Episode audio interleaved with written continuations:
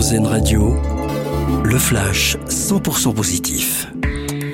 Bonsoir à tous. Le laboratoire pharmaceutique GSK mise sur une production plus verte. L'entreprise basée dans l'Eure désire produire de la ventoline plus respectueuse de l'environnement et souhaite atteindre la neutralité carbone en 2030, alors que chaque année en France, les inhalateurs rejettent 400 000 tonnes de CO2. Pour réussir sa transformation verte, GSK demande un soutien financier de l'État entre 300 et 450 millions d'euros. Un projet soutenu par le ministre de l'économie Bruno Le Maire. Vague de recrutement chez Capgemini à Toulouse. Le géant français de l'informatique cherche 1200 ingénieurs, un moyen d'agrandir ses équipes, mais aussi de ramener plus de diversité.